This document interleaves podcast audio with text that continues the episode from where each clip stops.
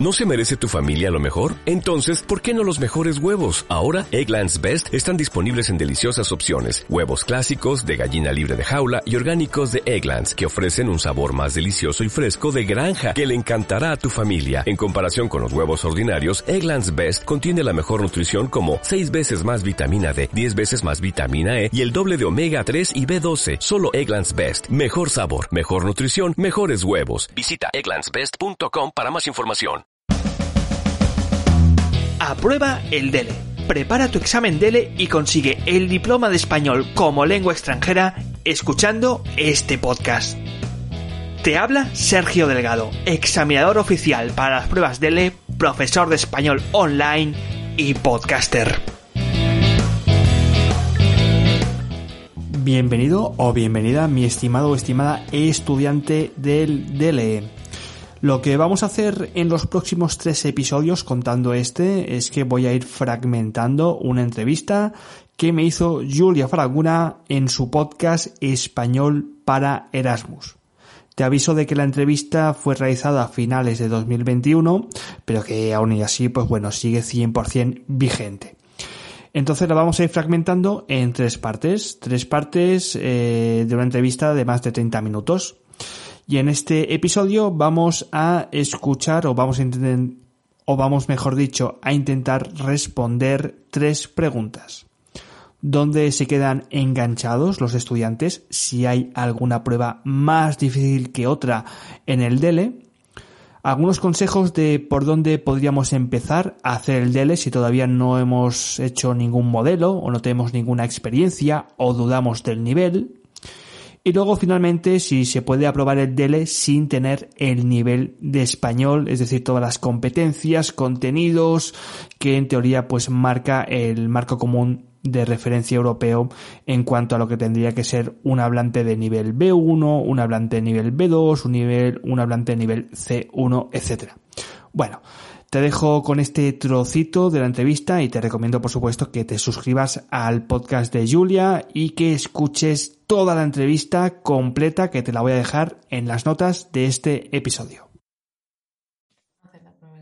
¿Y dónde se quedan más los estudiantes eh, enganchados? Porque, por ejemplo, yo no he hecho el DELE, pero he hecho hasta el C2 de alemán y la mayoría de personas se queda en la prueba auditiva, suspende, no pasa el examen porque la prueba auditiva es, muy, es realmente muy complicada de hacer. ¿Hay un punto de dificultad así en el, en el DELE?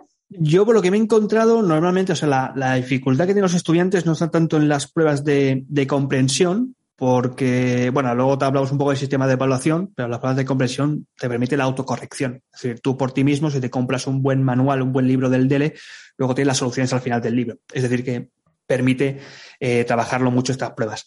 Y en el fondo es algo de trabajar mucho, mucho, mucho, muchos modelos. Es como el examen de conducir. ¿eh? Tienes que hacerlo mucho, mucho, mucho, hacer el test, pues, pu, pu, pu, y les... Entonces, eso es lo fácil. Donde luego sí que hay problemas, y esto ya es por causa de que no sea tan difícil, sino porque no se practica tanto, vienen a ser las pruebas de expresión escrita y las de oral. ¿Por qué? Porque necesitas la intervención humana. Necesitas que un examinador DELE te eche un vistazo interprete lo que tú has dicho, lo que has escrito y luego te evalúes siguiendo una escala de, evaluación que es muy, es muy clara y está muy, muy bien segmentada. Ah, muy bien. Entonces, um, ¿cuál es el consejo que tú le darías a un estudiante que empieza a prepararse el DELE? ¿No? ¿Por, ¿por dónde empieza? ¿Por dónde empieza? A ver, si la cuestión, a mí siempre cuando me, contacta un estudiante y me dice, Sergio, no estoy seguro si presentarme a este DELE de este nivel o de otro nivel, siempre le, sugiero que se vaya a la página del DELE, de Instituto Cervantes, donde tiene un modelo de cada nivel gratuito. Se tiene, tiene todo, tiene todos los textos, tiene todos los audios, ¿vale? Eh, también las pruebas orales y escritas que no se puede corregir, pero al menos siempre recomiendo que primero pruebe con las, con las dos pruebas de comprensión. Porque obviamente si las pruebas de comprensión están bien, la prueba oral y la prueba escrita puede que estén bien. Es decir, es mucho más fácil en un principio que el estudiante maneje las destrezas pasivas de leer y de escuchar que no tanto las destrezas eh, de, de, creación productivas, ¿no? Que se vaya a Instituto Cervantes, que se descargue un modelo según el nivel, que haga esas dos primeras pruebas, que se autocorrija y a partir de ahí que él mismo vea si va bien, si no va bien, si va muy justo, si quizá, pues digamos, tiene que bajar de nivel o incluso puede optar a algo más, más arriba. Y a partir ya que contrate clases con, con un examinador. ¿Y em, se puede aprobar la prueba sin tener el nivel? Porque hay veces que necesitamos la certificación bastante urgentemente porque queremos ah, conseguir un trabajo no tenemos el nivel, pero igual mm, puedo pasar la prueba de alguna manera. Hmm, a ver, lo que, lo que intenta hacer el DELE, digo intenta porque no siempre es bastante difícil lograrlo, es intentar evaluarte en un solo día todas las competencias que tendría que tener un usuario de ese nivel de esa lengua. Claro, esto es prácticamente imposible. Si echas un vistazo al, plan curricular del Cervantes, por ejemplo, y ves todas las competencias que tendría que reunir un hablante de nivel C1, te das cuenta de que evaluarlas en un único examen es muy difícil. Entonces, a mí cuando me contacta un estudiante, yo ya parto de la idea de que él ya tiene el nivel. Y lo que yo hago en mis clases es em, canalizar o mover ese nivel a un formato muy específico de un examen. Es decir, lo que yo hago es prepararles para el examen, pero tú el nivel previo ya lo tienes. Claro, ¿esto quiere decir que tienen nivel antes o no tienen nivel antes? Hombre, muchas veces tiene vacíos importantes en lo que tendría que ser las competencias de ese nivel. Pero eso no quiere decir que el DELE eh, no lo pueda probar. El DELE son cuatro destrezas. Igual eh, comete, no sé, muchos errores de ortografía, por ejemplo, a la de escribir, pero tiene un vocabulario muy rico o quizá, no sé, eh, por el contrario, igual también comete muchas pausas en la fluidez durante el examen oral, pero luego tiene una precisión de vocabulario que es, wow, Dios mío, qué bien lo haces, ¿no? Y eso siempre tienes que, equilibrarlo en un examen. Eso lo ve bastante bien también el... Después de este episodio, que no se te olvide seguir preparando el DELE.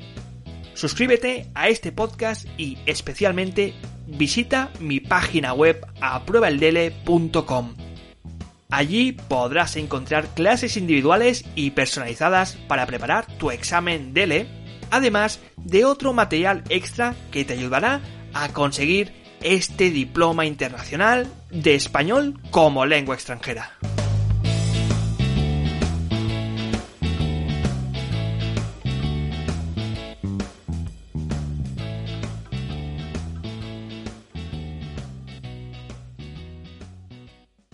¿Te preocupas por tu familia? Entonces, ¿por qué darles solo huevos ordinarios cuando pueden disfrutar de lo mejor? Eggland's Best, los únicos huevos con ese delicioso sabor fresco de granja, además de la mejor nutrición, como 6 veces más vitamina D, 10 veces más vitamina E y 25% menos de grasa saturada que los huevos regulares, además de muchos otros nutrientes importantes. Así que, dales los mejores huevos. Eggland's Best, mejor sabor, mejor nutrición, mejores huevos.